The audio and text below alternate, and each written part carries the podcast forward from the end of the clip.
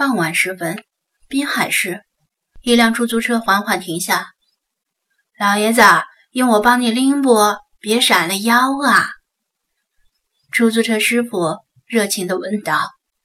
呵呵，没事儿，不沉，我能拎得动，谢谢你。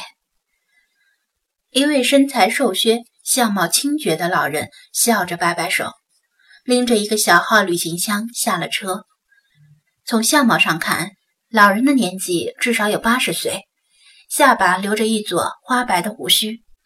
尽管周围的行人已经换上单衣薄衫，他却像魏寒一样穿着一袭旧式的棉袍，看着像是从戏班子里走出来的。不过，与他的年纪和这身古旧的打扮形成鲜明对比的是，他付出租车费还是用的手机扫码支付。令司机很是惊讶，因为很多四五十岁的中年人还只会使用现金支付。如果司机知道还有一只他看不见的猫在后座上坐了一路，并且跟老人一起下了车，一定会更加惊讶。出租车开走了，老人掸了掸棉袍，略加打量左右，看到周围的一切与他离开前似乎没有什么显著的变化。喵。猫小声的叫了一声，老人低头关切的问道：“怎么了？”那是一只波斯猫，黑顶、黑背、黑尾，除此之外一片雪白。但是如果以现代波斯猫的品相来衡量，这只猫毫无疑问会被评价为适格。毕竟它不是一只来自现代的猫，宋朝时上流社会最流行的。就是来自波斯的猫，它迈着小短腿跑到老人脚边，像是要钻进棉袍里避难一样，睁大眼睛盯着暮色中的街道，身体的颤抖令老人的棉袍也随着微微抖动，像是极为恐惧。自家猫不同寻常的举动令老人眉头深锁，同样狐疑地望向半明半暗的街道深处，却没有发现什么异常。下班的上班族拖着疲惫的身体往家走，放学的孩子们像风一样骑着自行车狂飙，只在夜里摆摊以躲避城管的小商小贩们陆续支起自己的摊位开始营业，一切都与往日没什么不同。他仰头打量面前的二层仿古建筑，店铺正面是镶着黄铜的朱漆大门，两侧是一对水桶。精细的朱漆立柱，正上方挂着一块蓝底鎏金的牌匾，写着“朝午夕食”这几个大字。朱漆大门关着，还落了锁，门环上有一层灰。自从去年秋天离开后，这是他时隔数个月再次返回滨海市。数个月的时间里，滨海市发生了什么有意思的事儿呢？年纪大了，身子骨不耐寒，他总是会在冬天到来时选择锁上店门，去更远的南方猫冬，待第二年春暖花开时再回来。反正他也不指着这间店铺赚钱。滨海市是他自己选定的养老城市，这里不像大城市那样喧嚣，不像小城市那样各种不方便。除了冬天有些冷以外，气候还算宜人。条件相当的城市不止一个，他在候选的几个城市里抓了阄，恰好选择了滨海市。从此每年有一半的时间定居在这里。这不是他的猫第一次表现出异常，上次他表现出异常，就是有人送了他一尊青铜的仿制猫神雕像。当时他见了猫神雕像，就显得极为害怕，总是躲得远远的。不敢靠近。老人很喜欢猫，也很喜欢与猫有关的东西。收到猫神雕像之后，很欣喜，因为他接触过很多古物，看得出来这尊猫神雕像不仅仅是仿制那么简单。然而，自家猫对猫神雕像表现出的恐惧，令他产生了警惕。他接触过很多古物，收藏了很多古物。这间店铺里的古物只是其中的沧海一粟，真正值钱的古物，谁也不会摆在外面任人赏玩。也许是被古人倾注了太多感情的缘故，也许是历经太过漫长的岁月，某些极少数的古物偶尔会表现出常识难以解释的异常。换言之，就是通灵。通灵未必是坏事儿，有时候可以从通灵的古物上感受到一股神奇的默契。心灵仿佛跨越时空，与古物的原主人在那一刻相会。但是，在这极少数的通灵古物中，又有极个别古物的原主人并非善类，通的似乎是恶灵。每当这种时候，他的猫总会表现出异常，及时向他提出警告，远离那些被恶灵缠身的古物。其他同龄的古物都有一些特异现象，如异响、异动。奇特的光影变换之类的，但他起初并未发觉猫神雕像有类似的迹象，只是一尊很惟妙惟肖的艺术品，以为是自家猫的神经有些过敏，便暂时把雕像留在店里一进门的地方，不让自家猫靠近。他以前经常喂食附近的流浪猫，但是自从猫神雕像来到店内，那些流浪猫却不敢靠近了。这令他重新考虑起这个问题。也许猫神雕像与他之前遇到的通灵之物全然不同，不能用以往的经验来判断。不过，要怎么处理掉这尊猫神雕像呢？他的内心很是矛盾。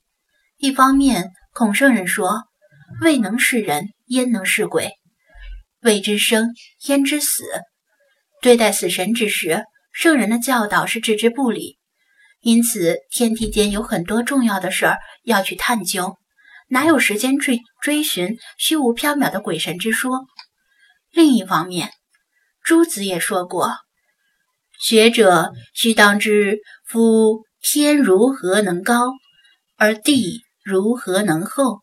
鬼神如何而为悠闲？山岳如何而能溶解？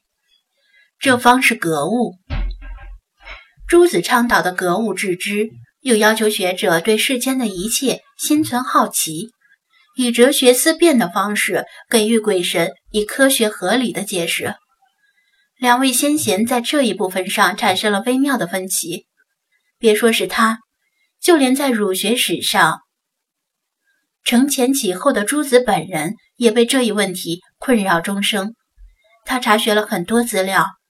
但关于古埃及的可信资料太少了，流传至今的不过是凤毛麟角。他始终并不明白，为何在古埃及代表着善神的猫神雕像会染上戾气。朱子说：“若是为妖孽者，多是不得其死，其气未散，故郁结而成妖孽。按照这种说法。”猫神雕像并不具备成为妖孽的前提条件，身遭横死。气之深者，亡者谓之神；气之屈者，来者谓之鬼。所谓鬼神，本来就是阴阳二气的消长而已。人身也是如此，故人心方动，便可与鬼神相感通。想来只能归结于猫神雕像在地下埋藏的久了，受到太多阴气的浸淫。猫神雕像本身很珍贵，若是销毁，未免暴殄天物。雕像目前并没有什么异常，不如留待能镇得住它的有缘人吧。更何况，朱子还说过：“神奇之气常屈伸而不已，人鬼之气则消散而无余矣。其消散亦有久宿之意。人有不服其死者。”所以祭死而此气不散，为妖为怪。猫神雕像在地下埋藏时沾染了很多阴气，但阴气终归会消散，只是时间长短而已。于是他时常在中午把猫神的雕像推到阳光下晒太阳，以求其阴气速散。世间万物皆由阴阳二气形成，人鬼同源。除了以太阳的阳气驱散阴气之外，人的阳气亦能起到相同功效。他觉得，若将猫神雕像置于人流旺盛的店铺内，也许可以进一步加速其阴气的消散。但是他的店铺肯定是不行的。这间二手古物店举高鹤寡，等闲来不了几位客人。当他遇到那位活泼开朗的女主播时，从他口中听闻，她想将猫神雕像送人当开店贺礼，而且对方的店铺生意兴旺，似乎是个借阳聚阴的好所在。于是他就以以极其低廉的价格。将猫神雕像卖给他，并且特别叮嘱他一些禁忌。无论是女主播还是他的赠送对象，好像都不太在意鬼神之说。特别是他的赠送对象，居然号称就算阴气袭人，也只当空调吹，着实是心大。不过这也好，不信本来就是最好的辟邪手段之一。只是老人自己早已做不到不信了，毕竟连古之先贤都信，他如何敢与古之先贤背道而驰？天色越来越暗，他的猫仍然注视着远处的黑暗，兀自喵喵的叫个不停，还不断的用爪子扒拉他的棉袍，警醒他赶快离开这个城市。其慌乱程度比上次猫神雕像出现时更甚百倍。猫神雕像早已送人，你还怕什么呢？他闻言问道。